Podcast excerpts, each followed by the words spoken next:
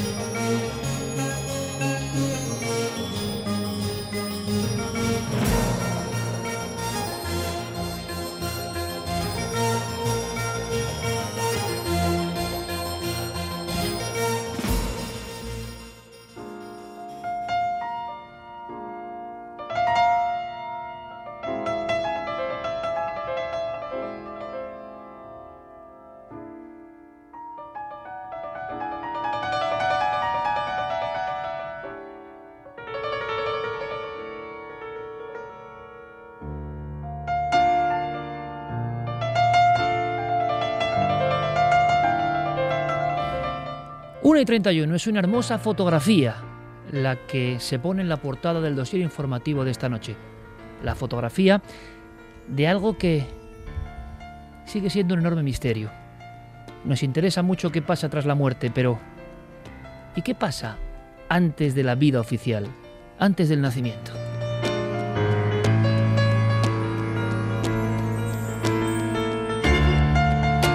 La fotografía puede ser la de un niño nos asomamos a la ventana a través de la ecografía, de la tecnología y los científicos empiezan a ver cosas que antes parecían imposibles, parecían increíbles. Un niño, una niña de apenas cinco meses de vida en el interior del útero y que reacciona ante las palabras, ante los sonidos, ante el lenguaje de su propia madre.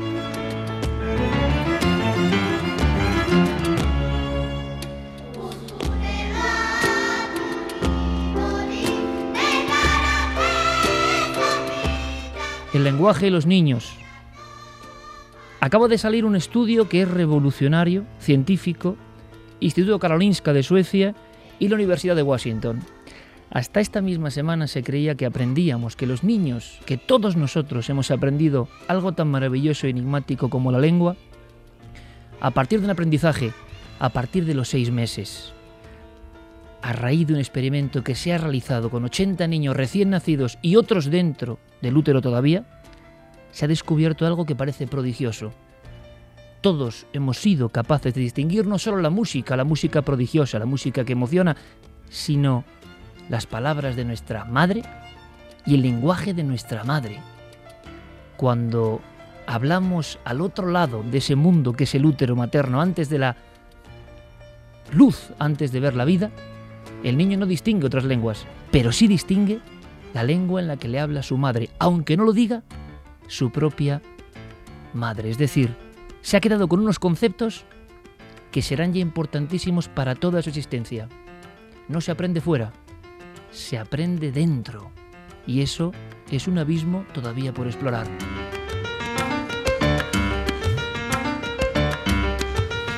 La doctora Patricia Kuhl, después de examinar a 80 niños y comprobar que antes del nacimiento y a los dos días del nacimiento eran perfectamente capaces de sintonizar con su madre, de tener movimientos, reacciones, sonrisas, solo con ese lenguaje, se daba cuenta de que había una programación desconocida, que ahí dentro, en el vientre de la vida, ha ocurrido algo prodigioso que casi nadie nos cuenta. Ha habido una transmisión de conocimientos que no se aprenden luego, que están ahí, que posteriormente se desplegarán como una especie de papiro mágico. Ha ocurrido ahí adentro.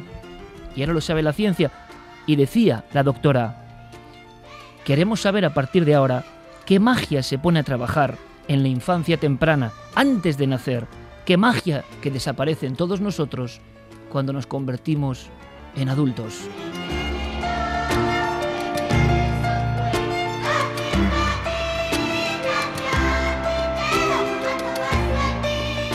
Concluyen algunos científicos en la más importante revista de medicina del mundo pediátrica que el aprendizaje del cerebro empieza muchísimo antes. ¿Pero cuándo? ¿En qué momento?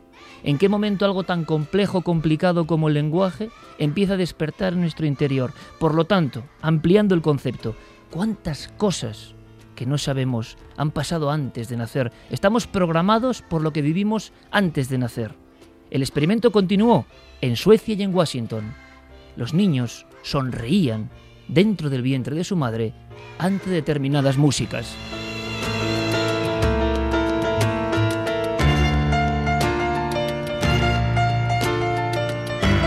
Y en Suecia, la otra doctora que hacía al mismo tiempo en paralelo este trabajo, observando a través de la ventana el inicio de todos los inicios, decía, pensábamos que los niños nacían y aprendían. Ahora sabemos que todos sabemos, incluso desde antes. Hablar de cosas innatas, queridos amigos y amigas, es un enorme misterio. ¿Innato de dónde? ¿Dónde está eso? La madre lo transmite, pero la madre cuando fue niña también le ocurrió lo mismo. ¿Quién programó ese lenguaje? Algo tan complejo, algo tan extraordinario, desde el principio del tiempo. Lo curioso, ocurre aproximadamente, dicen, entre la semana 30 y 33 de gestación. Y lo dijimos aquí en Milenio 3, y parecía fantasía, y muchos expertos apenas lo podían creer. En Alemania se descubre que en la semana 33, ni una antes ni una después, el feto humano no el feto, el niño y la niña empiezan a soñar.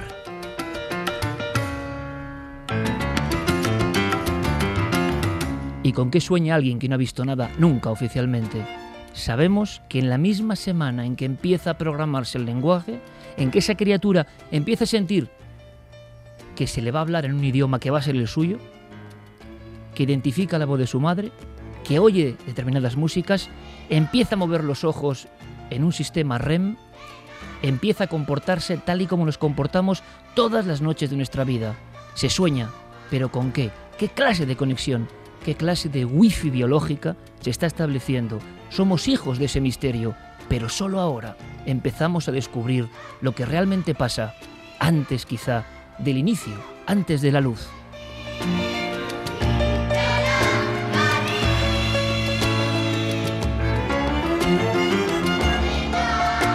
1 y 37, esta canción maravillosa en homenaje a mi querido amigo, al maestro Jerry Martínez, que me la descubrió.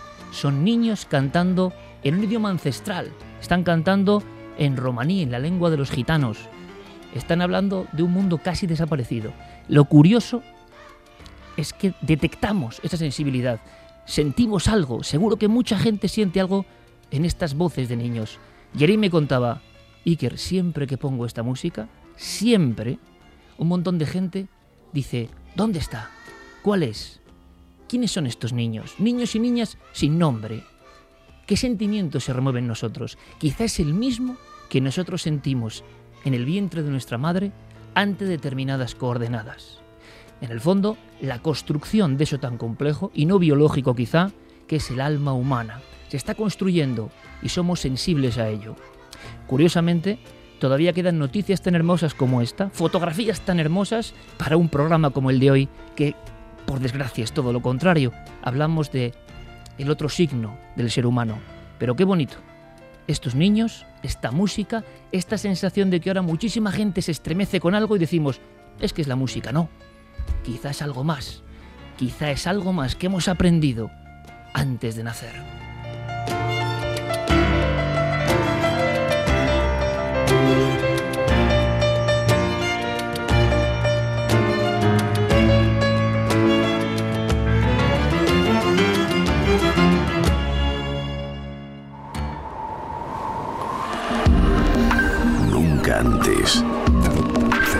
Habías estado tan cerca de lo desconocido. Milenio 3. Cadena Ser.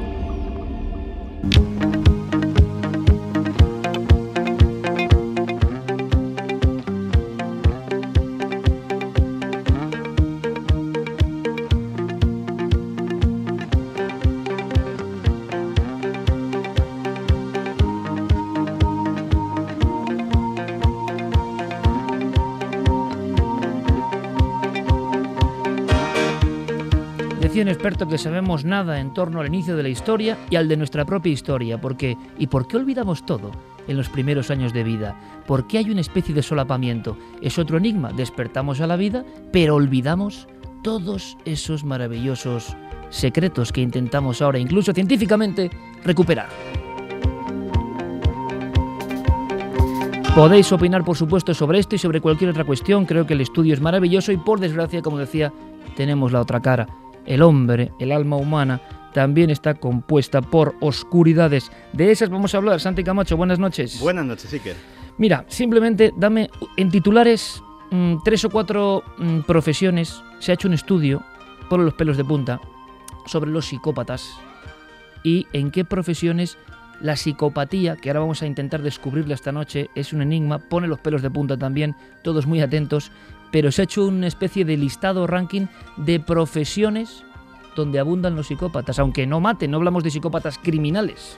Efectivamente, esta noche vamos a meternos en el enigma de los que se llaman los psicópatas integrados, esos que nunca transgreden la ley, que nunca van a salir a los titulares de las páginas de sucesos y que sin embargo viven entre nosotros. Y son muchos, ya hablaremos de cifras. Efectivamente, eh, ya detallaremos el listado completo. Hay un listado de profesiones que más y que menos de estos psicópatas integrados tienen y entre las que más pues están las de ejecutivo, eh, consejero delegado, presidente de empresa, periodista. Ya decía yo. Periodista, y ya podremos comentarlo. Y sí, sé que todos lo estabais pensando, político. Atentos compañeros y compañeras porque Santiago Camacho trae una entrevista con un periodista de investigación de excepción que ha investigado tres años sobre los psicópatas. Ojo a lo que viene ahora mismo. No hablamos de casos de criminales, por desgracia últimamente lo hemos comentado, están a la orden del día. Psicopatía, falta de empatía, falta de sentimientos. ¿Por qué? ¿Por qué en un inicio tan hermoso parece que los sentimientos nos envuelven desde el útero? ¿Qué pasa? ¿Por qué hay gente que no tiene sentimientos? Vamos a hablar de si esas personas están en los círculos de poder, si manejan el mundo, la economía, la política, si estamos psicopatizando al planeta.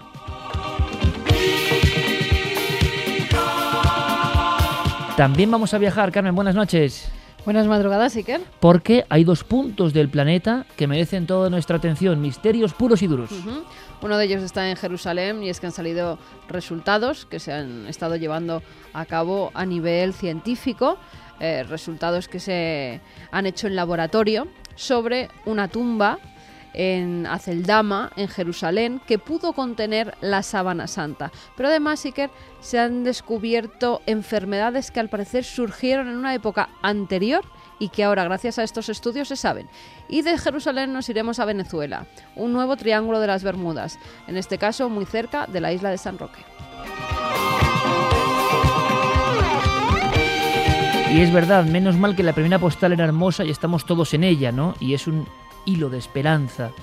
Porque desde luego el contenido, la realidad es así, la actualidad también. Egipto, un suceso terrorífico. Javier Sierra, compañero, buenas noches. Muy buenas noches, Iker. Efectivamente, hace una semana el principal periódico egipcio, el principal eh, rotativo Cairota, Al Aram, publicaba una noticia que nos ha dejado a todos un tanto estupefactos. Sin dar nombres, eh, hablaba de cómo la policía había llegado tarde a una barriada a las afueras de Giza, donde se encuentran las famosas pirámides y uno de los recintos arqueológicos más intensos del mundo y eh, llegaban tarde a detener lo que se estaba realizando allí, que era un asesinato ritual de un niño, eh, aparentemente movido por un brujo local eh, que había incitado al secuestro y a la matanza de esa criatura para poder acceder a una vieja tumba egipcia, para poder aplacar a los espíritus que protegían el lugar. Llegaron tarde, pero la investigación está abierta. Estaba Nacho Ores en el Cairo cuando ocurría todo esto y tenemos información sorprendente, de verdad. El mundo de los mitos, los ritos, los demonios y la magia negra alrededor de las tumbas faraónicas. Por si faltaban pocos elementos y por desgracia también ocurre con sangre y en una barriada y pone también la carne de gallina. Iremos a México y viajamos por todo el mundo. Javier Crez Campos, compañero, buenas noches. Buenas noches, sí, quiero. Eh, ¿Ha pasado algo? ¿Culpan a unos perros. Cuéntame en escena, por favor, y luego desenvolvemos el misterio. Pues la escena es terrible. En un cerro mágico de, México eh, se han producido en menos de un mes eh, hasta cinco muertes, cinco cuerpos hallados eh, con muertes en extrañas circunstancias, parecen muertes agresivas. Las fuentes oficiales aseguran que puede tratarse de una jauría de perros, pero los vecinos que viven en esa zona concreta creen que se trata de algo mucho más oscuro y ellos describen, hablan de una escena que se ha repetido desde hace unos días hasta esta parte, casualmente desde que se están produciendo esas apariciones de, personas. Eh, son un grupo de personas muy altas, rubias, vestidas eh, con unos trajes naranjas, con unas túnicas naranjas, que cada noche, o que noches como la de hoy, enfilan un sendero que se abre al inicio de esa zona, cerca del cementerio de la localidad, y suben hasta ese lugar, hasta esas cuevas y unos vestigios antiquísimos de una pirámide en la zona, donde se han encontrado esos cinco cuerpos. Cinco cuerpos en extrañas circunstancias, como digo, que algunos relacionan ya con un rito ancestral eh, de adoración al sol.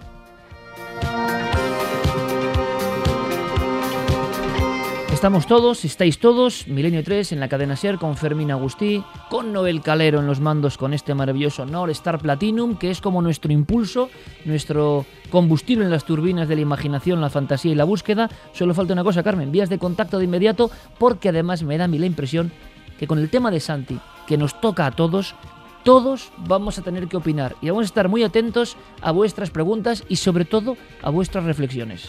Además ya están en las redes sociales apuntando más profesiones de las que ha dicho Santi. Luego leeremos algunos de esos mensajes. Ya sabéis que como siempre estamos charlando, estáis emitiendo vuestras opiniones, vuestras preguntas a través de las redes sociales, en Twitter, en Facebook y en Google Plus. Tenéis que poner Nave del Misterio y ahí se encuentran todos los amigos milenarios. Y también a través del correo electrónico milenio3 con número arroba cadenaser.com. Guillermo León tiene todo preparado en ikerjiménez.com, con Carlos Cala, con todo este equipo ya dispuesto para entrar en el mundo de los psicópatas. Pero una versión diferente, una versión quizá mucho más terrorífica.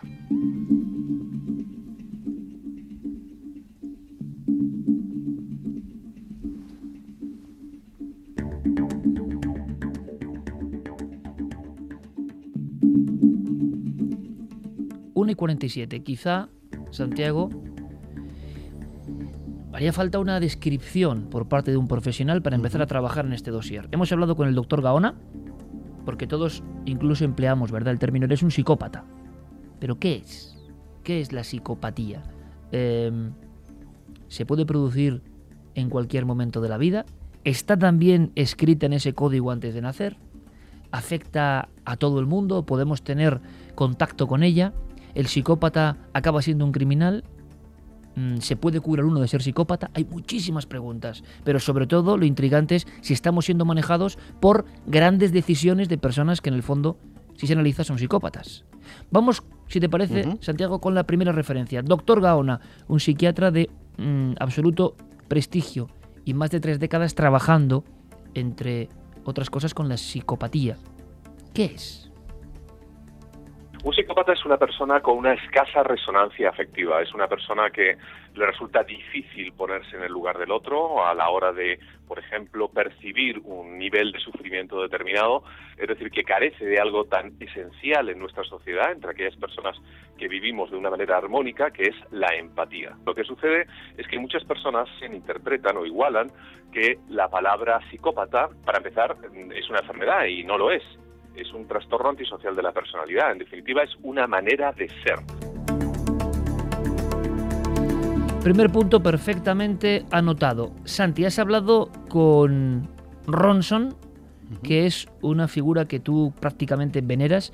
Hacía mucho tiempo que no veía a Santiago Camacho tan impactado por una entrevista.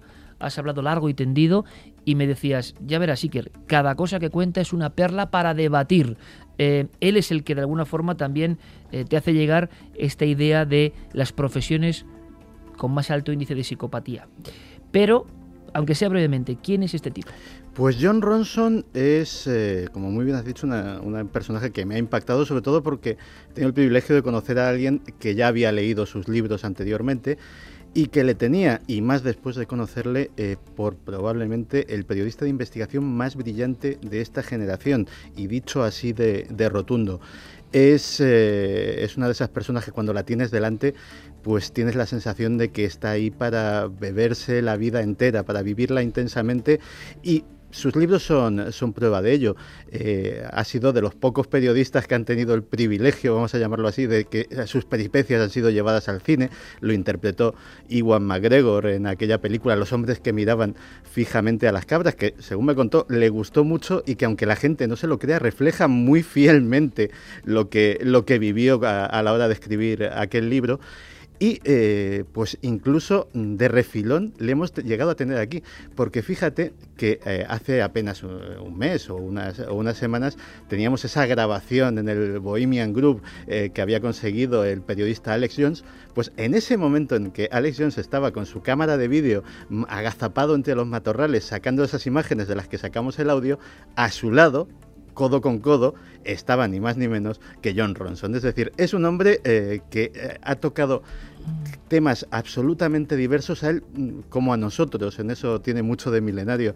Eh, le interesan sobre todo esos temas que no se llegan a, abordar en los grandes medios de comunicación, a pesar de que él trabaja en The Guardian y es un periodista, muy serio, ¿no? no, y es la auténtica, una de las estrellas del periódico. Los, los reportajes de, John Ronson, pues siempre terminan eh, levantando ampollas porque eh, trata temas efectivamente que muchas veces la sociedad o sus propios o sus propios jefes no perciben como potencialmente noticiosos y sin embargo él le acaba sacando la punta que realmente tienen. Hacemos una cosa, Santi, para conocer a Ronson, la entrevista personal que has tenido con él, ponemos un primer aldabonazo y luego me cuentas eso de las profesiones que, que... Pero para que veamos, este hombre se ha metido tres años a investigar cómo los psicópatas, de alguna forma, están manejando el mundo. Esto asusta mucho, ¿no? Si pensamos en lo que es un psicópata, y que siempre va asociado el término muchas veces a criminología, a criminalidad, a asesinatos. ¿no? Escuchamos. A veces sí son los líderes en la sociedad y es un poco aterrador pensar que estemos premiando el comportamiento psicópata. Tal vez el capitalismo esté hoy en día tan infiltrado por parte de los psicópatas que a su vez ha remodelado la sociedad.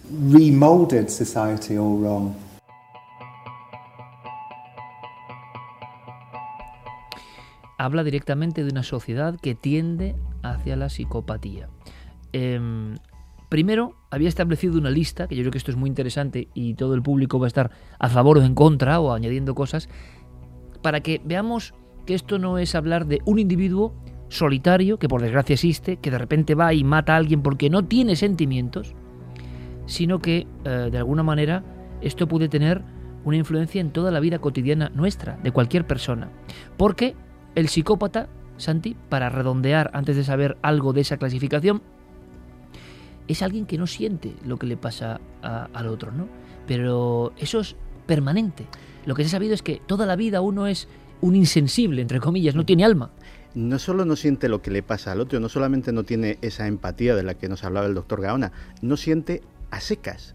Es decir, cuando vemos, y, vamos a, volver si quiero un momento a los psicópatas criminales, a lo mejor a los que están más familiarizados nuestro público, cuando un psicópata criminal mata a una víctima, no la odia porque es incapaz de odiarla, es incapaz de amar, es incapaz de odiar, es incapaz hasta de enfurecerse.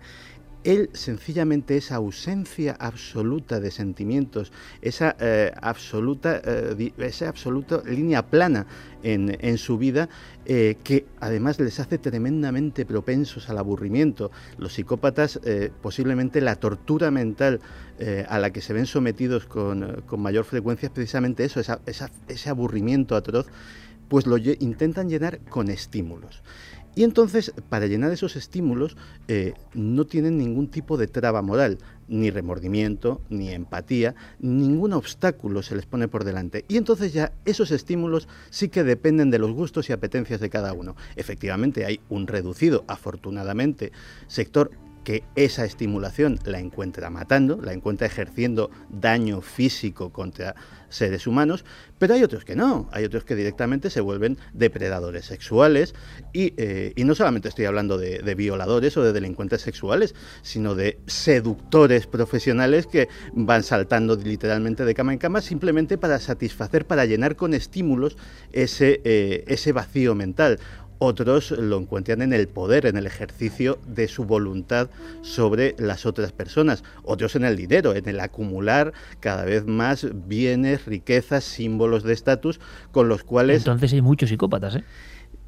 Fíjate que en no es tanto una cuestión de comportamiento, porque hay gente que puede hacer esas mismas cosas y que sin embargo puede sentirse torturada o puede, eh, puede hacerlo con un sentimiento, con un sentimiento X detrás, bueno o malo, sino mm, de motivaciones. Y en este caso la motivación es simplemente llenar un hueco que no se puede llenar absolutamente con nada, porque hay algo, dicen algunos expertos, que en su lóbulo frontal, que les impide tener eso que mm, el resto consideramos que es lo que nos hace humanos, que son eh, los sentimientos. Claro, curiosamente empezábamos hablando de lo que nos hace humanos, de lo que nos conforma como seres que sienten, sienten a su madre hablando, sienten la música, y curiosamente tú me estás diciendo, Santiago, para que todo el mundo entienda que hay una parte de la humanidad que no tiene afectividad alguna. Pero pensamos, hombre, la tendrá baja. No, no, que no la tiene. Directamente no la tiene y por eso son capaces de atrocidades que los demás nos espantan. Eh, bien, para acabar este repaso rápido. Hemos escuchado tú y yo a psiquiatras especialistas y sinceramente oyéndoles hablar, y siendo sinceros, repito, con toda nuestra audiencia como siempre, da la impresión de que se sabe poco o nada. O sea, no se sabe, se intuye el lóbulo frontal, algún tipo de de defecto, pero puede ser genético o no, puede aparecer en la infancia o no, ocurre en familias estructuradas y perfectamente confortables o no. Es decir, que no se atrapa la psicopatía, que es una cosa como un fantasma de la humanidad. No, no, es, un, absoluto, es un absoluto misterio. Eh, el doctor Herr, que es un personaje que vamos a citar varias veces, eh, supongo, a lo largo de, esta hora, es el fundador del Departamento de Ciencias del Comportamiento del FBI. Es un auténtico Van Helsing de los, de los asesinos psicópatas. Él ideó esos perfiles criminales que todos hemos visto aplicar a los agentes especiales en, las películas. Eh, dice que el psicópata probablemente nace, pero que es que ni siquiera hay forma de saberlo. Eh, se les puede detectar, pero no se puede detectar la causa. Eh, la psicopatía aparece en algún momento entre los 3 y los 5 años y, como muy bien has dicho, en familias estructuradas, en familias desestructuradas, de clase alta, de clase media, de clase baja, en países pobres, en países ricos. Lo lógico, y yo pregunto lo que preguntaría ahora mismo todo el público, algún trauma de la infancia, el maltrato, siempre se acude ese tipo de cosas, pero también se descubre que no, que en personas con una vida confortable hay esa ausencia de, sentimiento por el otro. Sí, y además, eh, de hecho, posiblemente los que, eh, porque los tenemos más localizados, sean los psicópatas criminales, son los más estudiados.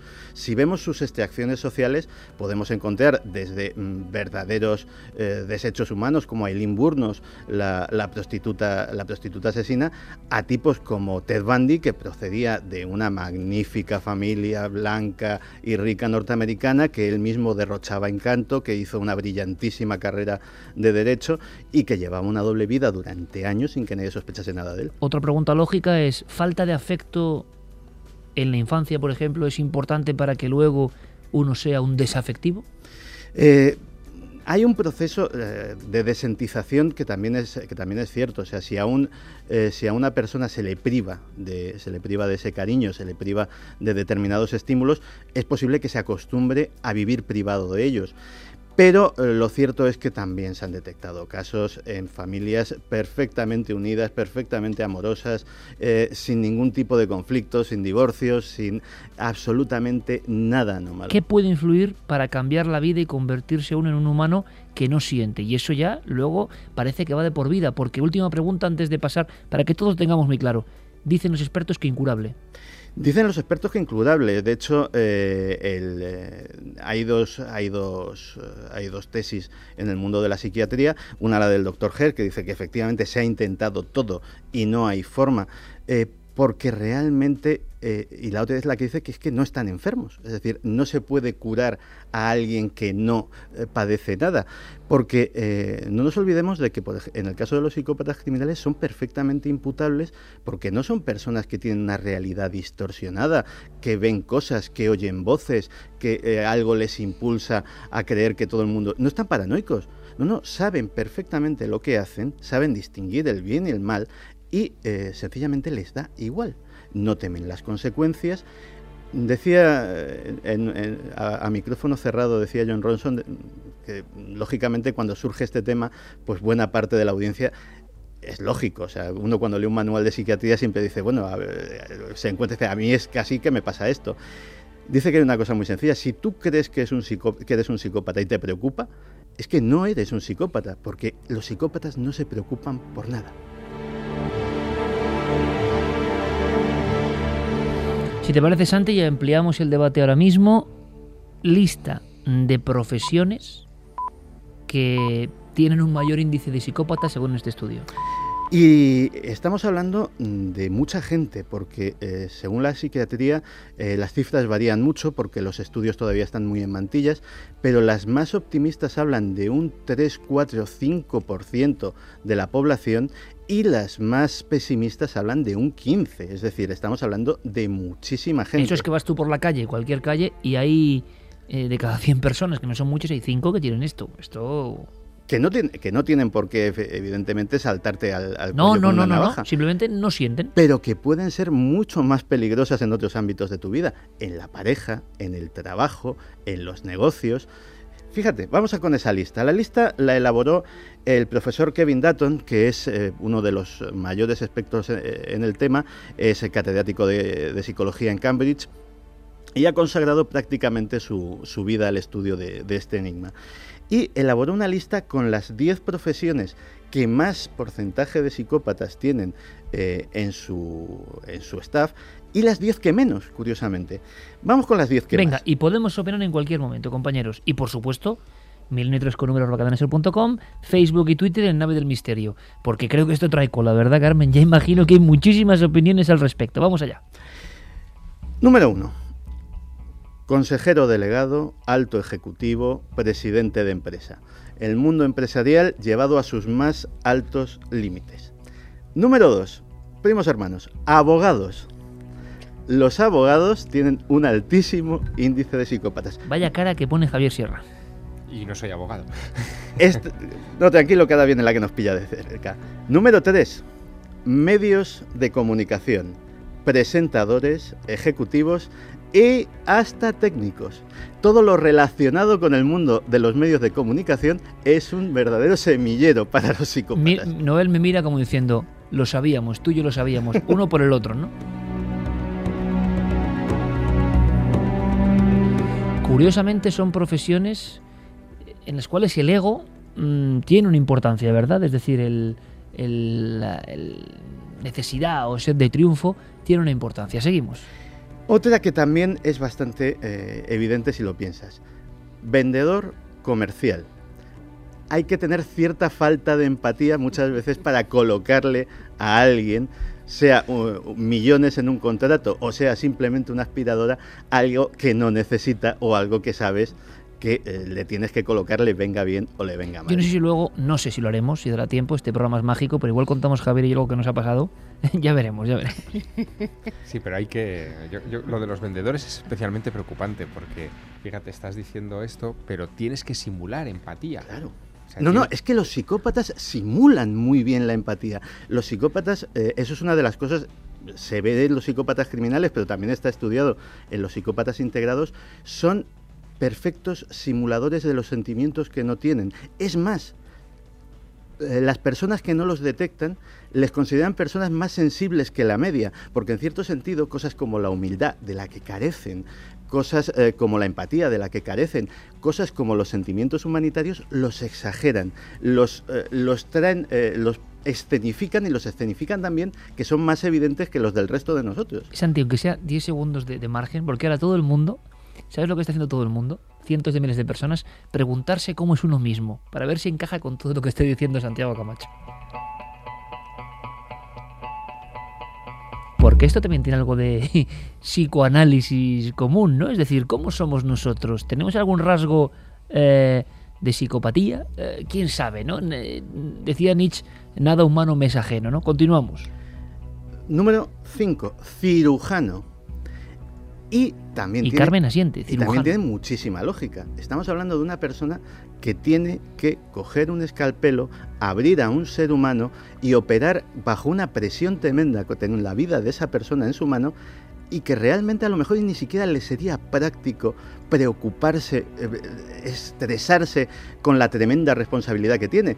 A lo mejor lo práctico es que tenga la mentalidad de un relojero, de estoy arreglando una máquina, estoy... Eh, siendo un mecánico de un ente biológico, pero realmente no me hago consciente de la que eh, tengo encima a nivel de responsabilidad. Pero qué difícil es separar la profesionalidad, en un caso como el de cirujano, eh, Totalmente. de eh, la psicopatía. ¿Se ha cuantificado de alguna manera qué porcentaje de cirujanos, por ejemplo, pueden ser psicópatas? Ha dicho un término, Santi, que a mí me ha dejado, yo no lo conocía, psicópatas integrados. O sea, no hablamos de criminales, ojo, ¿eh? Hablamos simplemente de gente con el umbral del sentimiento bajo cero. De hecho, eh, una de las cosas, una de las cosas eh, que dicen todos los estudiosos sobre el tema es que el índice de psicópatas criminales es extraordinariamente bajo, porque a pesar de que les den igual las consecuencias, las miden muy bien.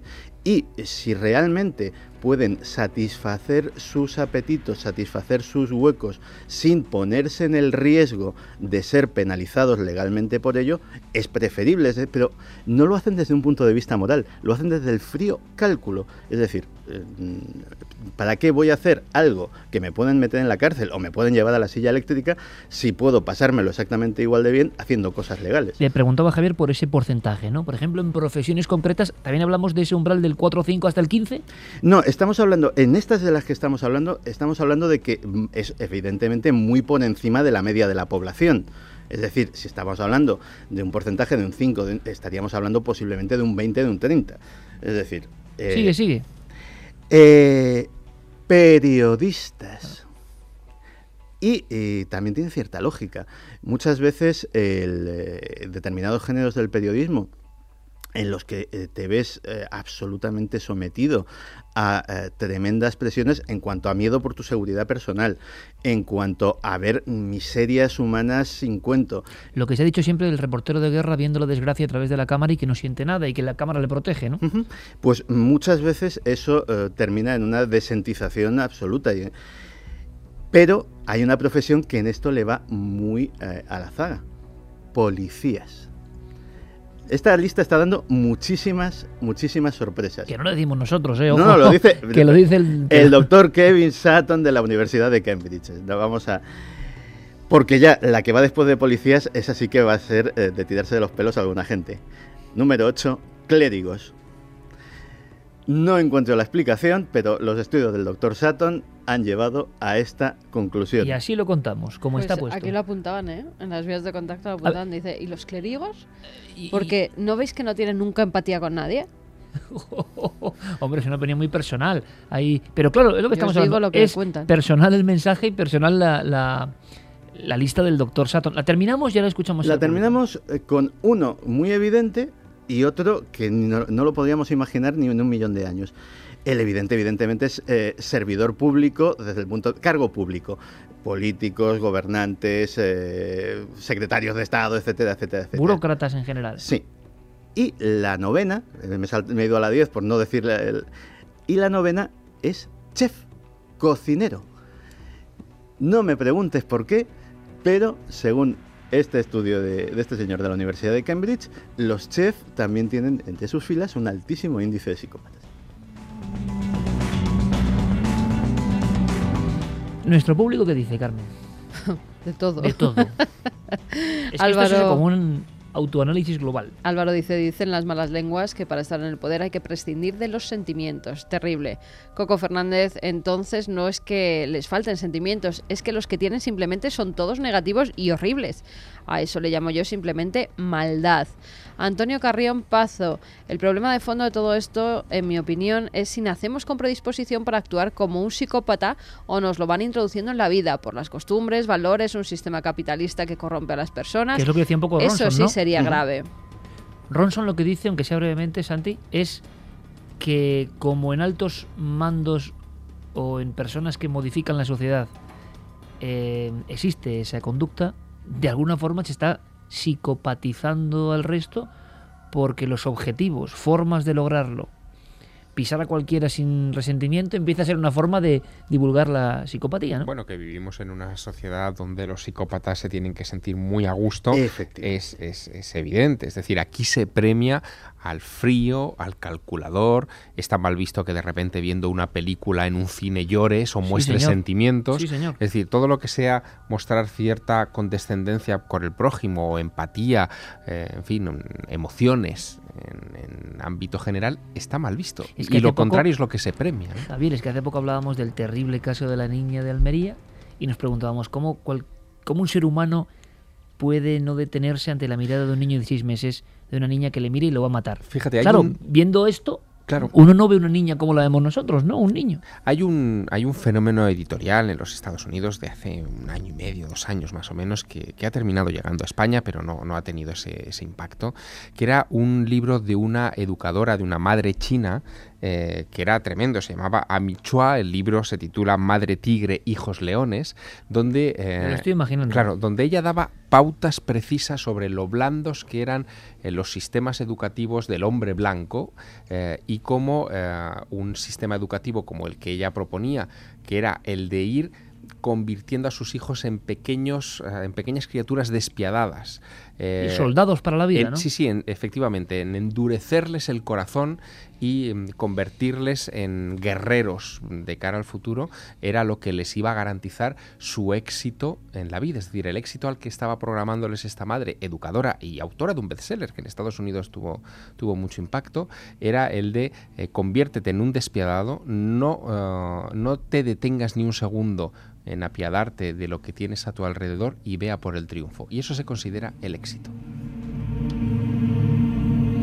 Tampoco extraña nada que algunas series que venden en todo el mundo sean, por ejemplo, de los crímenes eh, nórdicos, ¿no? Con todo mm. tipo de violaciones, aberraciones, y que se convierta en lo chico y todo el mundo lo lea, diciendo qué divertido. Digo, no sé, porque parece obra, como decía, de un auténtico psicópata, ¿no?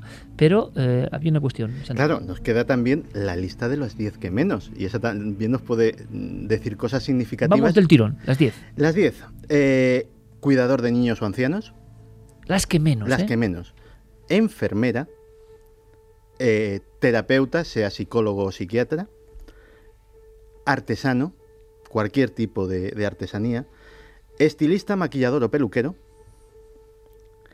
cualquier tipo, cualquier persona que se dedica al voluntariado, sea en una ONG o en una obra de caridad, profesores, especialmente de, especialmente de primaria, artistas creativos, eh, músicos, escritores, pintores, escultores, porque los psicópatas no entienden el arte, porque lleva implícitos sentimientos. Eso es muy interesante. ¡Wow! ¡Qué bueno, Santi! Porque yo decía, todas las profesiones que está contando Santiago no tienen mucho que ver con el ego. Los artistas sí. Sí, pero fíjate, eh, todas les une una palabra común eh, que bueno, debería unir también a por lo menos una o dos de las de los más, eh, que es vocación. Es decir, es... El artesano lo ves clarísimo. Es gente muy el vocacional. El profesor lo ves clarísimo, sí señor. Y lo otro es un seguramente un intento de conseguir el éxito. Una ambición. Porque el artista que vemos genuino, el éxito le da más o menos igual. Él vive en su mundo, ¿no? Y quiere crear. Y curiosamente, dos, otra también muy evidente y otra también muy insospechada. Médico, es decir, antes concretábamos mucho en los cirujanos. Curioso. Médico y contable. ¿Por qué los contables? Javier y yo poníamos ahora mismo una cara como estamos aprendiendo cosas, pero que encajan, encajan. Esto es curiosísimo. Y aunque sea ráfaga del público, rápidamente, Carmen. José Ruth dice profesiones como psicópatas, no hay que ser muy listo, matarife, dentista, guardias civiles de tráfico y taxistas. Esos son comentarios con mucho arte. opiniones de la gente. Claro, claro, dejarlo claro, pero yo ya sabía que iba a haber mucho arte hoy. ¿eh? Dice, creo que en la lista de profesiones le falta la de inspector de Hacienda. Hay cada uno. Cam, lo dicho, lo contado por el doctor Gaona encaja perfectamente en la profesión de abogado. Antonio Márquez, los psicópatas traen el mal en la sangre, nada de enfermedades mentales, ¿o no? Darbor nos dice que tiene que pasar la mente humana para que alguien llegue a ese estado de psicopatía. ¿Es maldad o es carencia? Crujeiras, hay que destacar que la psicopatía no implica necesariamente cometer hechos delictivos, pero sí indica un alto grado de peligrosidad criminal. La personalidad del psicópata es muy compleja, como lo son sus causas y por consiguiente su tratamiento. Saludos a los navegantes de la nada del misterio. Esther García dice más de uno va a irse a dormir descubriendo que es psicópata. Bueno, ese es un mensaje curioso, ¿no? Estamos aprendiendo hasta de nuestro propio secreto y misterio desde el principio, evidentemente. Pero hay un elemento que es fundamental esta noche y que va a dar mucho que hablar. Este tema da para varios programas, Santi, desde luego. Estamos aprendiendo de, de una cosa que está en la humanidad perfectamente, como ha descrito la Javier Sierra. El absoluto convencimiento desde pequeños que hay que vivir no para ser felices, sino para tener no sé qué demonios de éxito. Y eso eh, conduce hacia una espiral sin salida en muchas ocasiones. Mucha gente sigue la doctrina que le diga eh, quien escribe no sé qué libro, no sé qué doctor, y siguen la doctrina. Y esto es peligroso. Eh, pero claro, si hay algo que inquieta ahora mismo nuestra audiencia, todo el mundo, es la crisis, el manejo del poder, la política. Y evidentemente, Santi, tuviste que preguntarle por crisis actual y claro, decisiones de psicópatas. Claro, porque lógicamente con lo que me había, con lo que me había contado, la pregunta era obvia si los psicópatas eh, han conseguido ascender gracias a su talento o gracias a sus especiales capacidades para no tener remordimientos a esas cotas de poder, ellos eh, están creando el mundo en el que vivimos y como parte de ese mundo nos han traído hasta esta crisis.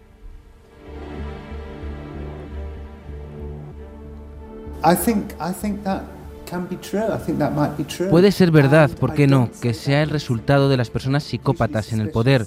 Decir esto me cuesta. Antes desconfiaba de grandes declaraciones de algunos psicólogos que afirmaban, siendo expertos en psicopatía, que el mundo está liderado por los psicópatas.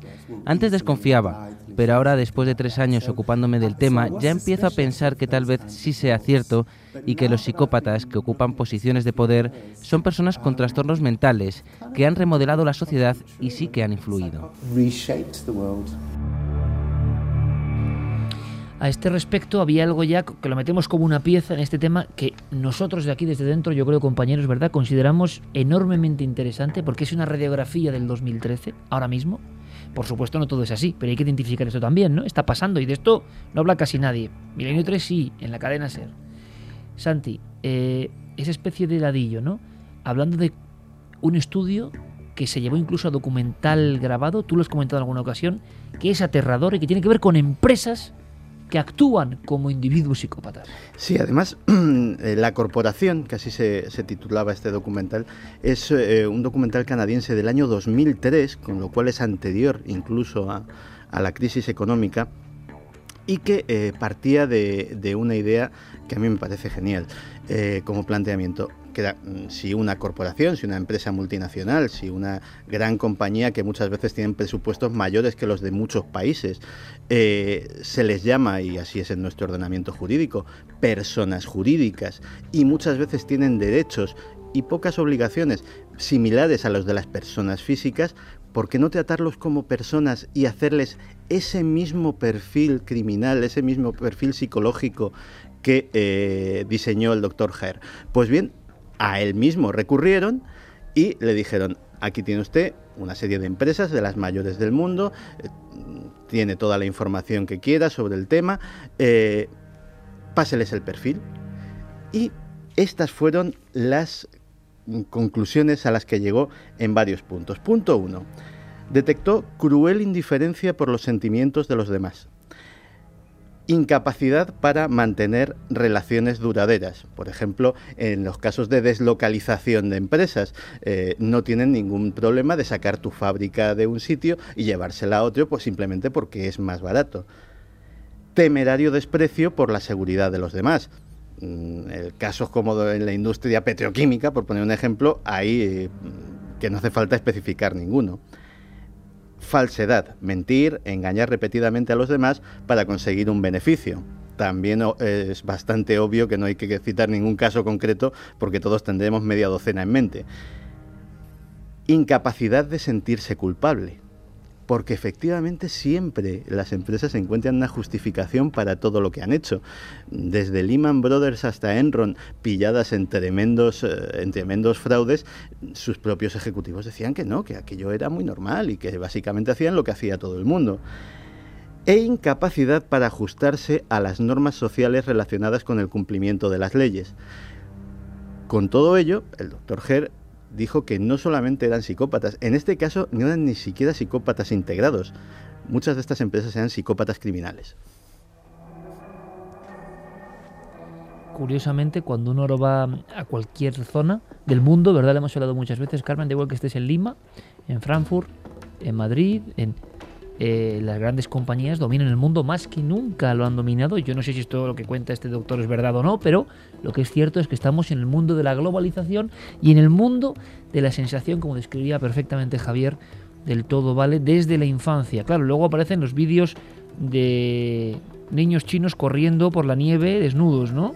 Y cosas de ese tipo porque los padres les obligan a correr por la nieve desnudos y ese tipo de cosas. ¿no? Mm, para hacerlos más duros ante la vida. Está muy bien lo del guerrero, pero imagino que eso era en su época, ¿no? Me imagino, no sé, pero ahora es como un... No tiene más que ver eh, que también las imágenes eh, recorrieron el mundo, el entrenamiento de los niños chinos, de los atletas chinos desde pequeñitos, de edades de 4 o 5 años que mm, aquí sería eh, directamente, esos entrenadores serían eh, metidos en la cárcel, o sea, por directo maltrato. Y luego vídeos de atropellos muy célebres de niñas en China y que nadie hace nada. Mm. Aunque en nuestra propia sociedad tan occidental también hemos visto muchos acontecimientos grabados por miles de cámaras donde está ocurriendo algo y nadie hace absolutamente nada.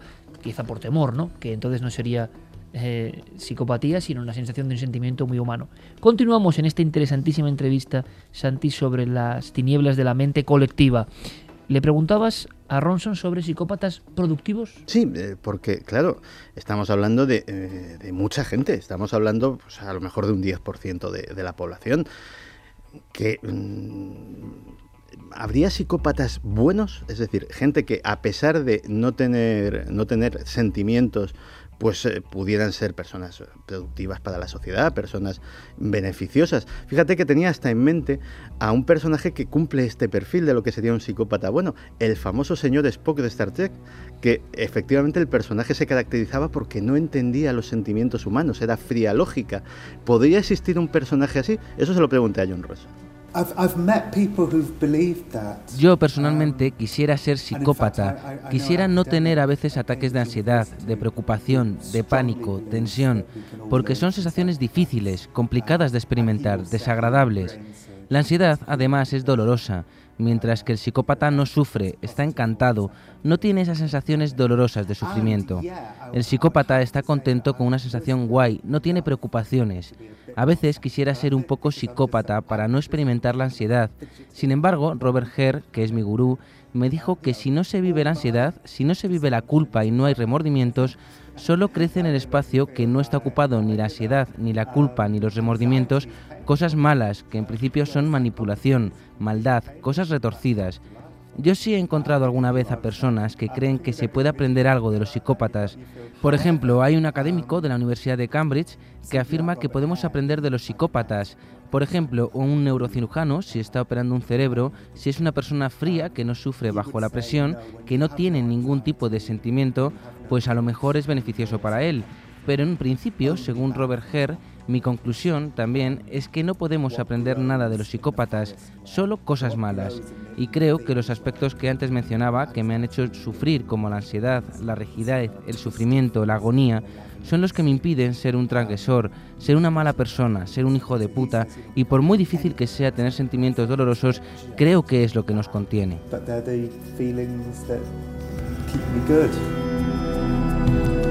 O sea, los sentimientos incluso negativos, los sentimientos que despreciamos son lo que nos convierten en humanos, ¿no? en objetos, no en seres insensibles. Ahora a mí, aunque sea en un breve análisis, lo que me sorprende en eso de vosotros, compañeros, es que hablemos de personas, sí, alguien, hombre, que poco sensible es, ¿no? Pero personas sin sentimientos, es que yo no me acabo de creer que haya una, una ingeniería humana con cerebro, corazón, pulmones y que no tenga sentimientos. La cuestión es hasta qué punto esta sociedad que hemos creado y en la que vivimos eh, Deshumanización absoluta, ¿no? está creando psicópatas. Es decir, alguien que no es psicópata, que no tiene ese, ese defecto de serie, y sin embargo adquiere esa personalidad pues porque eh, a fuerza de ver escenas de violencia, eh, bien sea en películas o en series de dibujos animados cuando es un niño, bien sea en los informativos todos los días. Mira que lo hemos comentado en alguna ocasión, ¿eh? Que eso no puede ser bueno. Claro, terminas también eh, entrando Claro, en esa, en todos, esa línea. ¿no? Todos vemos eh, No, no, escenas todos, de todos. violencia así. ¿Por qué no acabamos todos siendo Y psicópatas? pero nunca como ahora, desde tan temprana edad. Claro, ¿eh? pero, nunca. pero Iker, eh, al ver esas escenas, los niños, habrá muchos niños de la misma generación que unos sean psicópatas y otros no, y han visto las mismas escenas de violencia todos. Sí, sí, la y cuestión han es... visto la muerte de otros niños en la televisión y han visto un montón de cosas. ¿Por qué unos desarrollan esa psicopatía y otros no? ¿Es algo a nivel celular? ¿Es algo a nivel genético? ¿Es, que algo a nivel cerebral? Se ¿Es algo...? Claro, eh, esa es otra opción, ¿no? Se habla de la posibilidad de una cuestión genética. Ha habido que a mí autores. me parece, que me sigue pareciendo lo más misterioso que hay, eso de las cuestiones genéticas todavía me parecen increíbles. pero ¿De dónde se replican? Es como lo del principio del programa. ¿De dónde? ¿Dónde está el principio de esos genes? ¿De dónde? En nuestros genes hay genes de los primeros padres, no lo olvidemos. La gente cree que son sus genes. No, no, es que esto viene de muy atrás, ¿vale? ¿De dónde?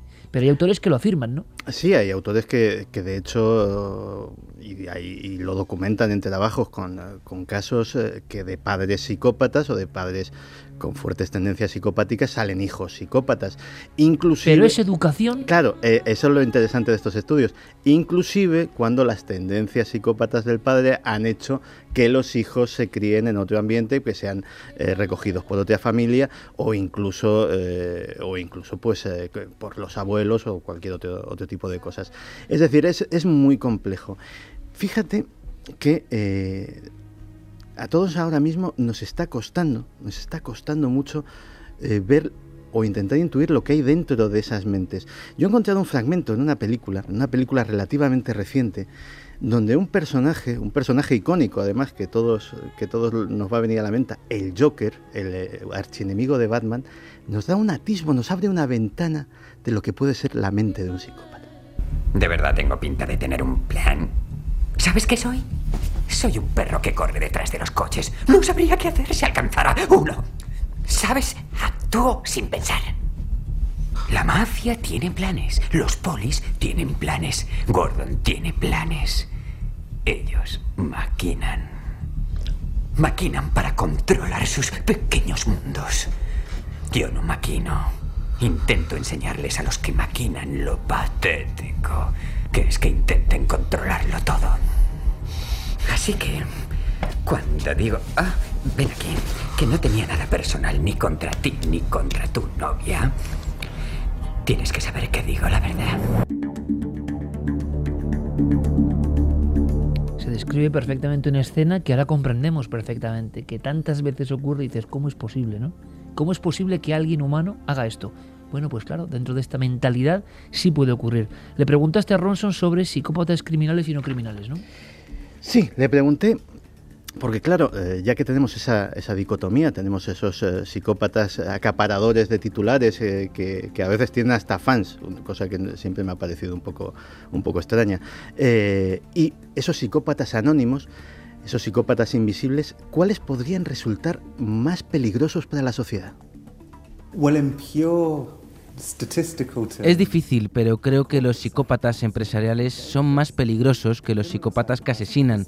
Piensa en el número de víctimas que ocasiona un empresario psicópata, el número de puestos de trabajo que destruye, las personas que se pueden suicidar porque están en situaciones extremas, las personas que nunca han tenido una oportunidad porque el sistema les ha echado fuera. En términos puros, cuantificables, el número de víctimas de los empresarios psicópatas es mucho mayor que el de los psicópatas asesinos. No, declaraciones tremendas, ¿no? Pero que este hombre, después de su investigación de tres años, cree que son absolutas verdades. ¿Y qué opina el público? Porque yo creo que esto nos toca un poco a todos, ¿no? Pues sí, Juan Diego Lozano dice dónde quedamos los científicos y o escépticos somos psicópatas por ir fastidiando muchas de las ilusiones que tiene la gente. ¡Ey, qué bueno eso, eh! Científico, hombre, científico, hay un abanico amplísimo Científico de también son los, científicos, ¿no? los cirujanos, ¿no? Claro, Y los y- médicos y unos entran dentro de los psicópatas y otros no. Y escéptico no sé a qué se refiere con la palabra escéptico, pero de verdad que mm, sí, sí, es frío calculador, eh, pegado a lo racional. No está mal, no está nada mal. Janet Ruiz dice, todos llevamos dentro un psicópata en potencia. Siempre le he dicho a mis hijos que dentro de nosotros hay una lucha del bien y el mal y depende de ti a quién dejes salir. Miguel Ángel Moreno, también los no psicópatas matan. ¿Dónde está el mayor porcentaje de asesinos? ¿Entre los normales, entre comillas, o los psicópatas? Claro, es que la gente eh, mata por ira, mata por celos, mata por sentimientos, mata muchísimo. Eso, hasta ahí estamos de acuerdo. Incluso mata por locura, es decir, eh, lo hablábamos en, en la redacción antes, Iker, pues esta gente que coge un día eh, una escopeta y se va al campus de su universidad y, y se lleva por delante a Claro, todo- yo le preguntaba a Santiago, oye, ¿son casos de este tipo? Y parece que no. Y no, los asesinos en masa muy rara vez, prácticamente nunca, son psicópatas, primero porque el asesino en masa sabe que va a caer. Es decir, el psicópata no tiene ninguna gana de morir. Es un ser apegado a sí mismo porque es lo único que tiene. Entonces es un egoísmo, el único sentimiento que puede haber es egoísmo y autosatisfacción. Porque es lo único que hay en el mundo. El resto somos cosas. Somos objetos, no hay nada eh, que, les una a ellos.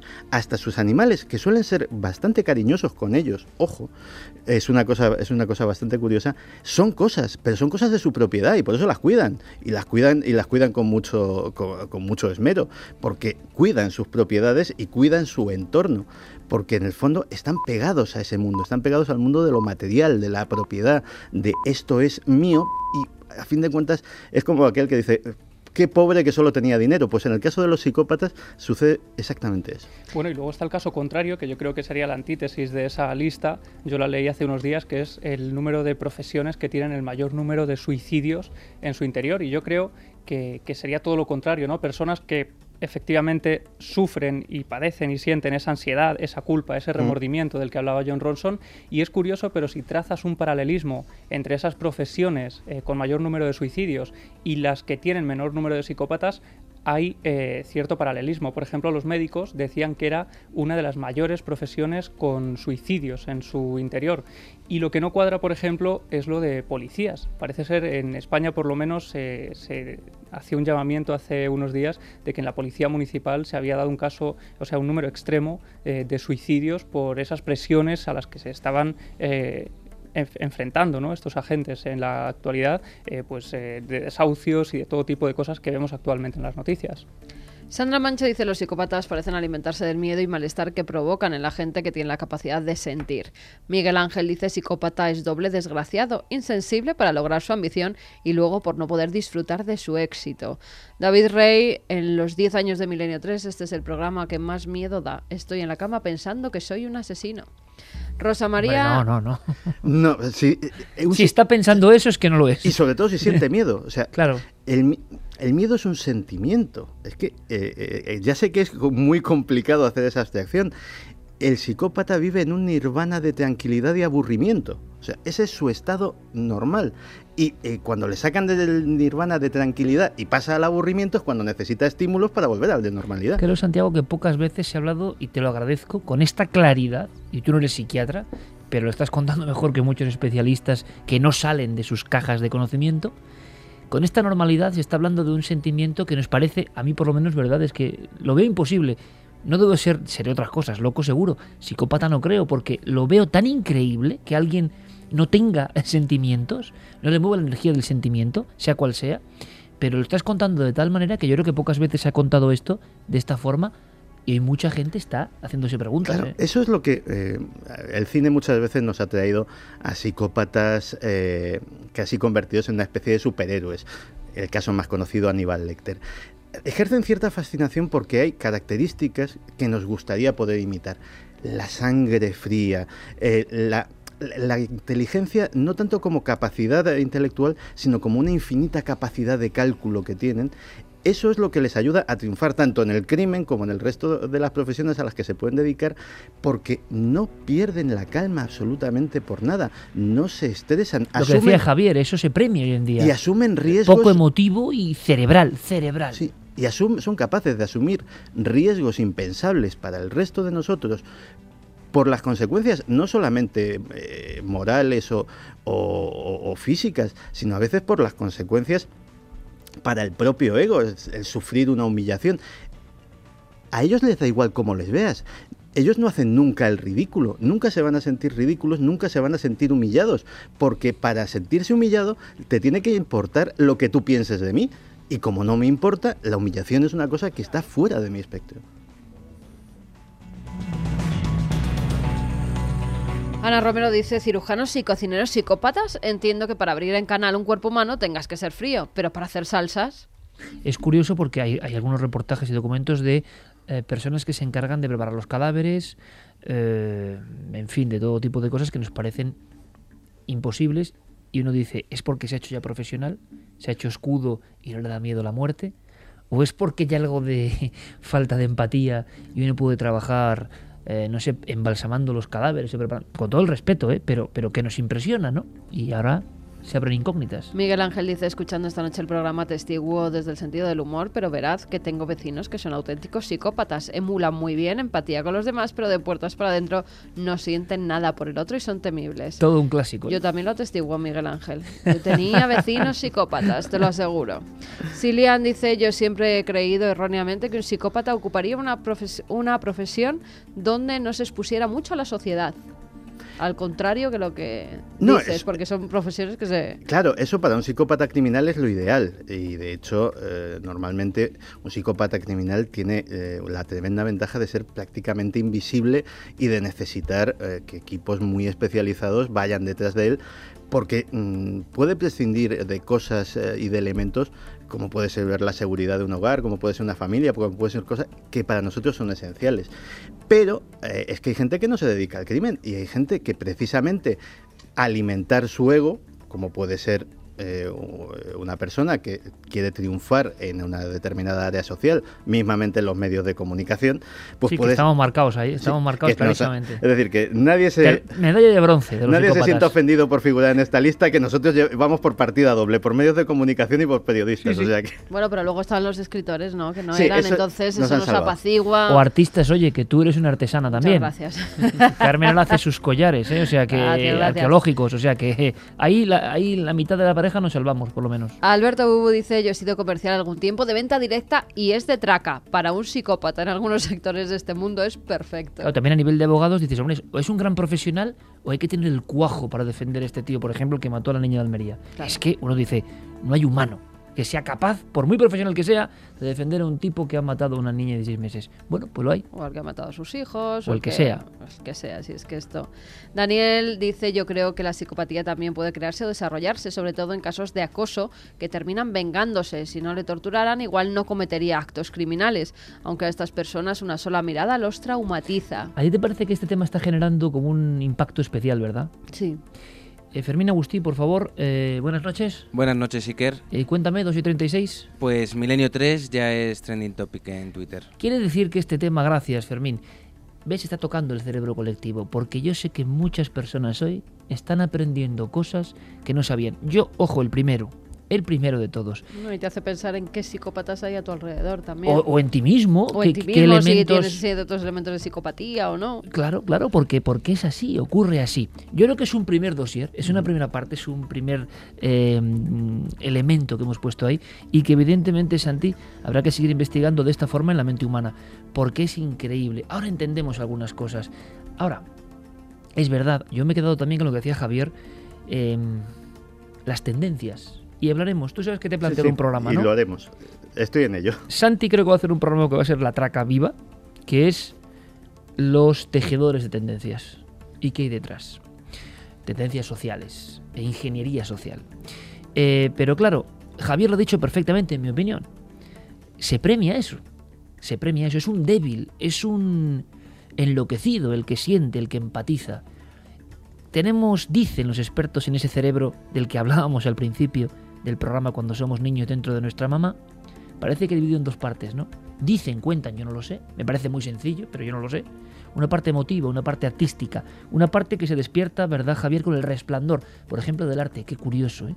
Los psicópatas son incompatibles, agua y aceite con el arte, quizá porque el arte de verdad es la última esperanza de la belleza y del sentido de la vida, ¿no? Pero lo curioso es que hay otra parte que es cerebral, calculadora, metódica, eh, inalterable.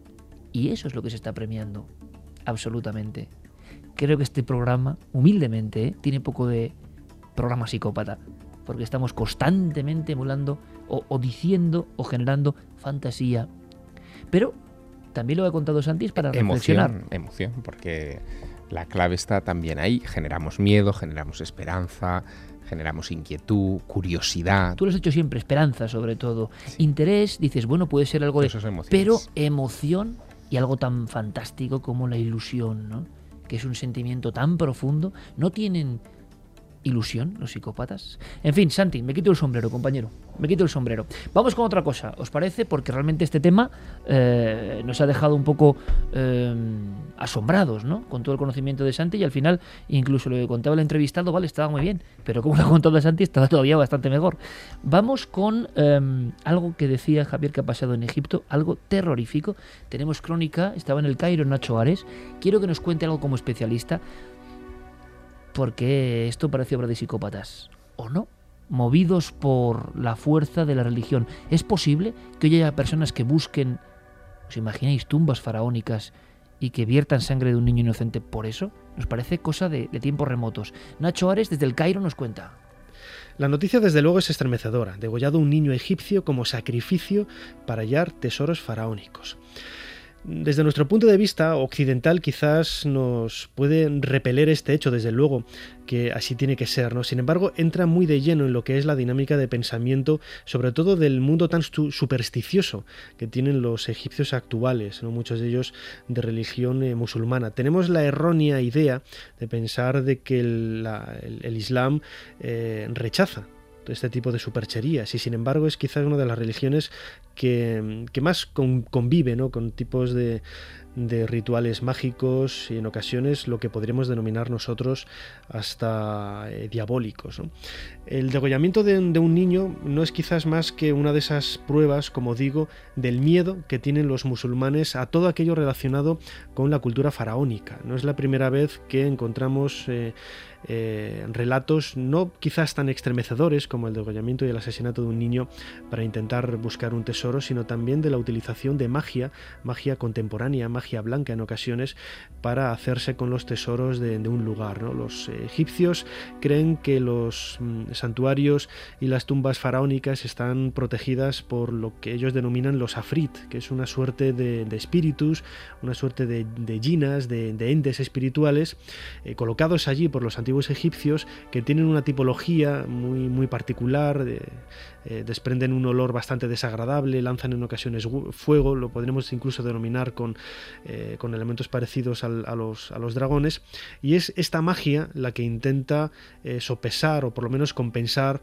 la fuerza de estos de estos espíritus malignos. No es extraño, no es extraño, aunque a nosotros nos resulte estremecedor el encontrar este tipo de noticias. Es un caso muy extremo, no es nada común en Egipto, pero desde luego nos habla de ese mundo de la superstición que podemos encontrar en el Egipto actual siempre que hablamos eh, dentro del mundo del Islam y su contacto con el mundo de los faraones.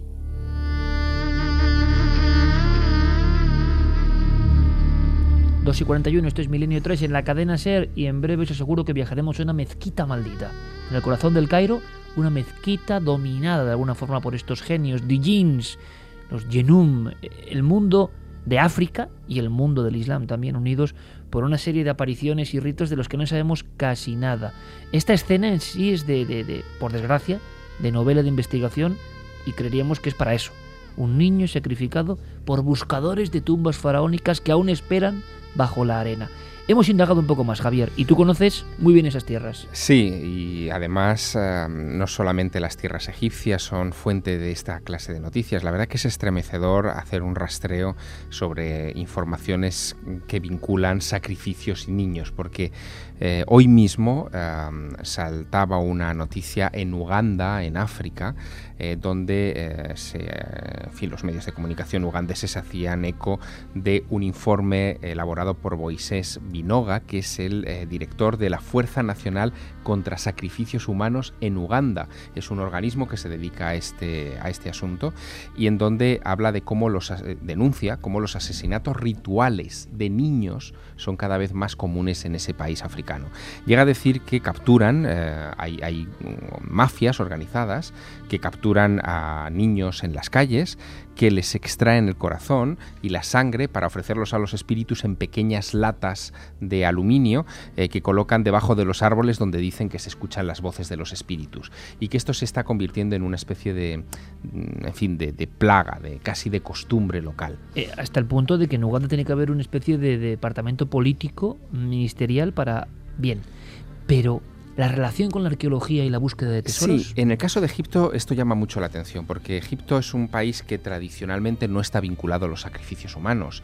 Ah, en la cultura egipcia hay muy pocos rastros de esto, aunque los hay. Eh, y mm, lo que ha saltado en estos días eh, parece que tiene más que ver, como decía Nacho Ares, con eh, la brujería dentro del entorno islámico. Fíjate que es curioso porque Nacho nos hablaba de los jinas, de los espíritus. hay mucha tradición en eh, desde el Magreb a toda la zona también del Nilo, por supuesto, de, influencia islámica. Allí la palabra clave es eh, shour, que es magia negra. Eh, se cree mucho en el mal de ojo. Este tipo de creencias son, son muy comunes en la población. Aunque sea una población religiosa islámica, hay un porcentaje muy elevado de gente que le tiene respeto a este asunto y otro porcentaje no poco elevado que también lo practica. Y es curioso porque, por ejemplo, hay términos muy, muy en el mundo árabe que definen muy bien esta situación. Por ejemplo, la locura, esta noche que hemos hablado mucho de, trastornos psíquicos, en árabe es magnun, que significa estar bajo el dominio de los jinas. Eh, es decir, que, se les eh, asocia con cosas cotidianas, están infiltrados en nuestra sociedad y actúan en momentos determinados. Y sí es cierto que em, para lograr aplacar a espíritus eh, que se creen asociados a tumbas antiguas, todo lo antiguo en el antiguo Egipto, perdón, en el Egipto contemporáneo, todo lo antiguo eh, produce miedo en la población eh, actual. Esto sí que es muy curioso y merece un paréntesis, Javier, porque tú recuerdas que eran, por ejemplo, en Túnez y en la frontera de Túnez y Argelia, yo me acuerdo perfectamente, aquellas casas con la mano de Fátima, casas humildísimas, blancas, en mitad del desierto, pero lo que te llamaba la atención era la, mano, abierta, negra o roja, como diciendo stop, que en el fondo es un stop a los espíritus.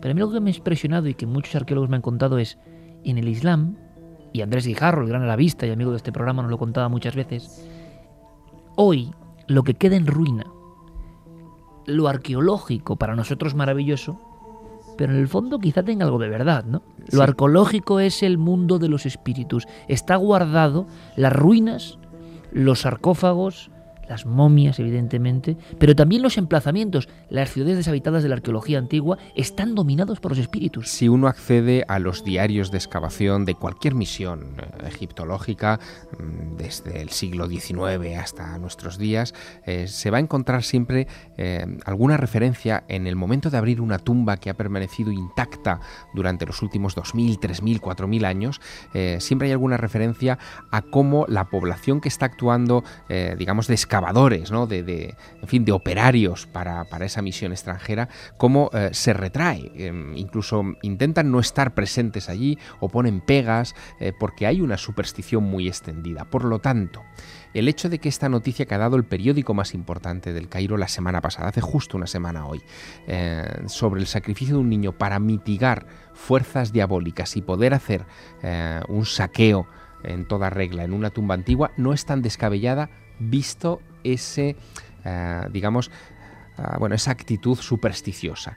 Fíjate, yo le he preguntado a, Enrique de Vicente, eh, sobre Nuestro gran amigo y asesor de este programa, ¿no? Él ha estado muchísimas veces en Egipto, conoce muy bien la cultura faraónica, su historia, pero también la cultura islámica contemporánea, y hacía una valoración muy curiosa. Viene a decirnos que los sacrificios humanos, en el fondo, en el fondo, en el fondo, no son ajenos a la antigua cultura egipcia y lo escuchamos.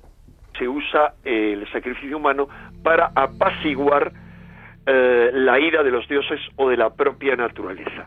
Por ejemplo, en Heliópolis, según nos cuenta el historiador y sacerdote egipcio Manetón, cada día tres hombres eran sacrificados a una diosa.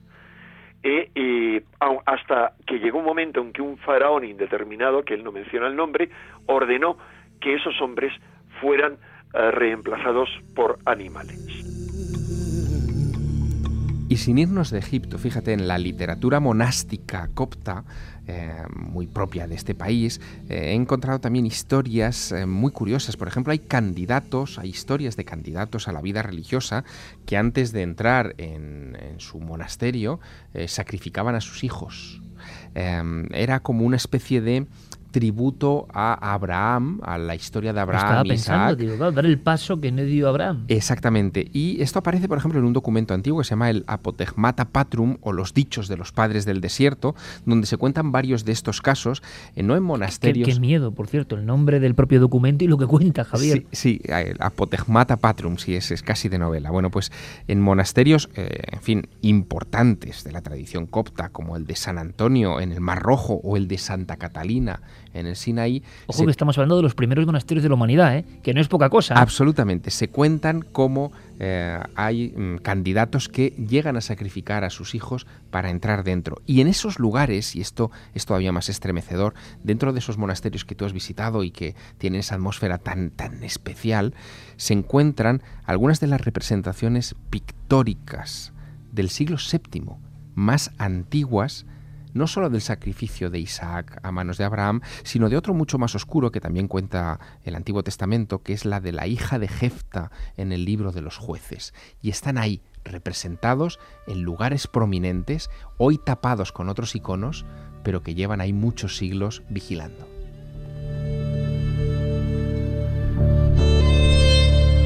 Con esta música maravillosa que nos pone Noel Calero, estábamos viendo otra diapositiva de la historia con Javier Sierra, que evidentemente es maestro para contar estas cosas. Eh, hay una cuestión, a todos los que estamos en esta mesa nos apasiona la arqueología, ¿no? Em, y lo hemos hablado muchas veces y lo seguiremos contando, claro. Pueden ser para nosotros ya piedras sin ningún tipo de sentido. Pero, por ejemplo, en el Islam vemos que esas piedras y lugares ya olvidados siguen estando habitados por el alma de cosas. Ese alma es capaz de hablar con nosotros, esas piedras son capaces de trazar un diálogo con nosotros, nos impresionan. Yo solo puedo decir que en poco tiempo tendremos una demostración en cuarto milenio que yo creo que va a ser brutal. Una vez más, sabemos muy poco de los españoles que fuimos.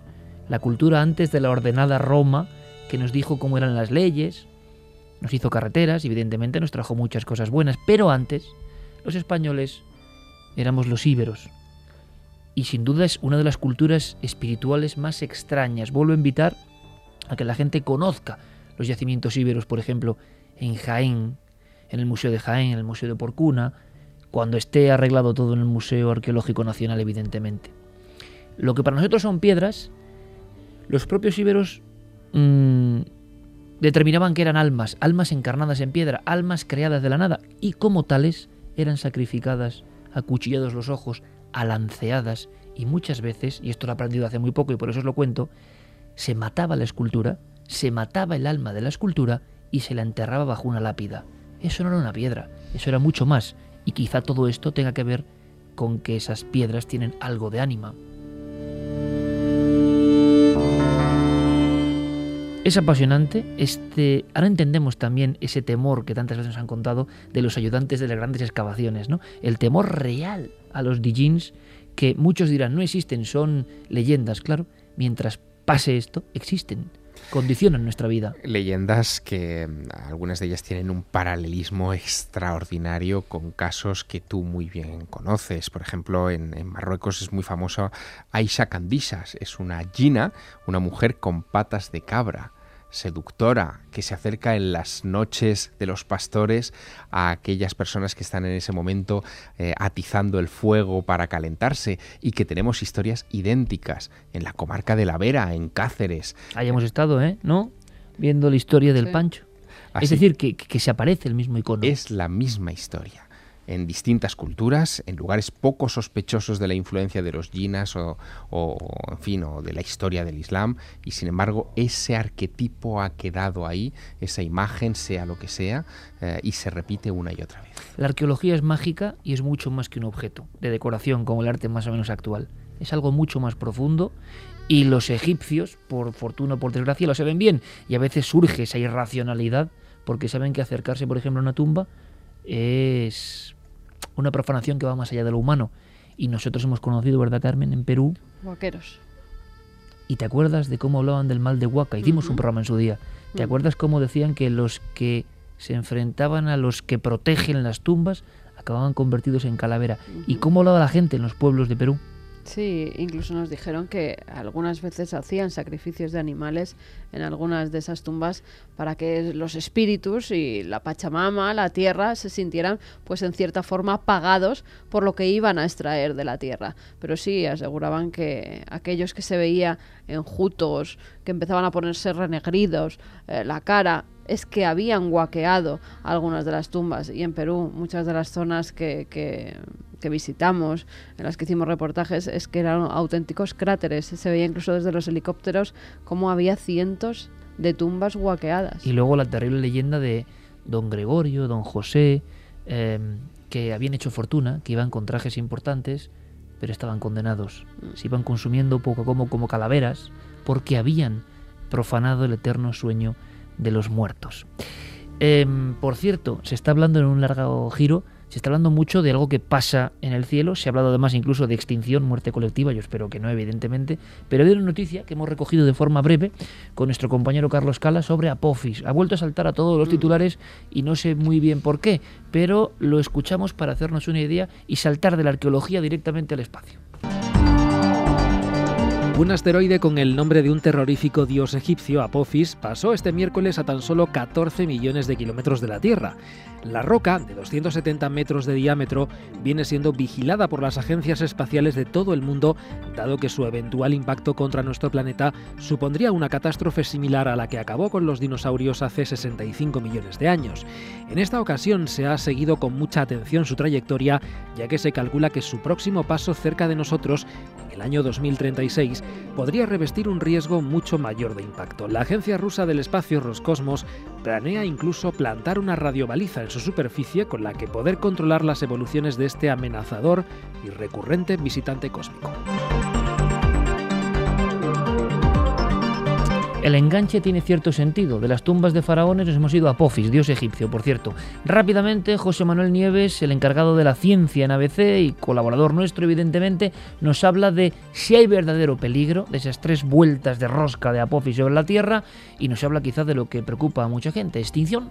No es un asteroide de los, de los eh, que podría causar una extinción masiva, como pasó, por ejemplo, con el de los dinosaurios. El que acabó con los dinosaurios hace 65 millones de años tenía 10 kilómetros. Este solo tiene 325 metros. Eh, eh, es decir, no causaría ese impacto global. Eh, tampoco destruiría la vida en la Tierra, pero es lo suficientemente grande como que si cae en un área habitada, arrasarla por completo.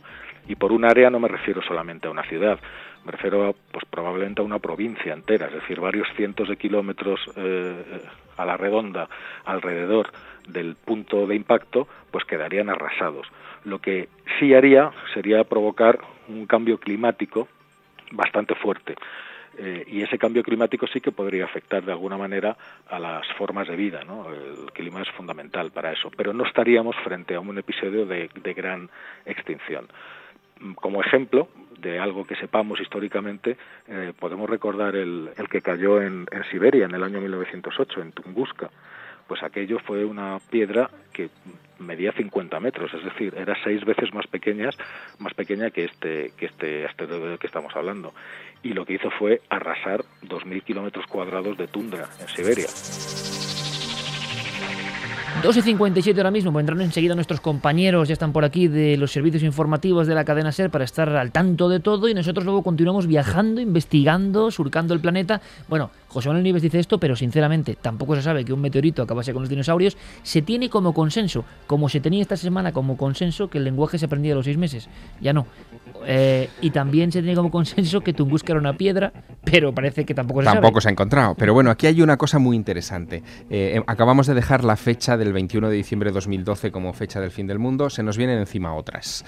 Y ya las sabemos. La siguiente va a ser 13 de abril del 2029. Ese día, eh, la Apophis volverá a pasar estar en otra de sus órbitas cerca de la Tierra, pero en este caso mucho más cerca. Ahora ha pasado a 14 millones de kilómetros, que parece mucho, pero es poco cósmicamente. Pero es que en la siguiente vez va a pasar a 36.000 kilómetros. Zona A- de satélites. a exacto, por debajo de la zona geoestacionaria de los, de los O satélites. sea, que puede formar un tringlado ahí con los satélites. Eh, puede formarlo y eh, luego lo que es, eh, en fin, el temor de algunos es que eh, la- el efecto gravitatorio de la Tierra sobre esa roca puede hacer que en la siguiente pasada, que es en el 2036, eh, pueda haber riesgo de impacto. Todo está por escribir. Eh, ahora mismo el eh, observatorio Herschel no le pierde ojo a esta roca que pensábamos que era de 270 metros, pero que en esta pasada se ha visto que es más grande, son 325 y seguramente descubriremos muchas más cosas en ella. Oye, Javier, ¿y por qué le llamarían Apophis realmente, no? Porque... Es terrorífico. Apophis es una serpiente eh, en, en, la mitología egipcia, es, es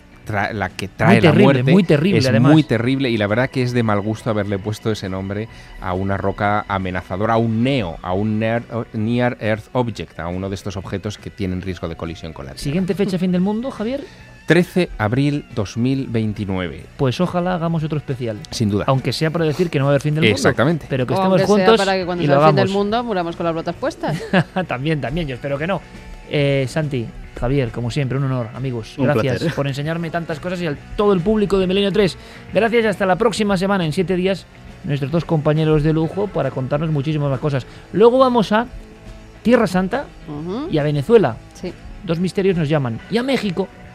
Y a México. Porque lo de México también da un poco de escalofrío. Y hablaremos de arañas. Hablaremos de arañas. Viene Diego Marañón con historias también terroríficas y de arañas. Dice una encuesta, yo no sé si hay gente con aracnofobia por aquí, pero que nunca estamos en nuestra vida más allá de dos metros de una araña. ¿Será verdad?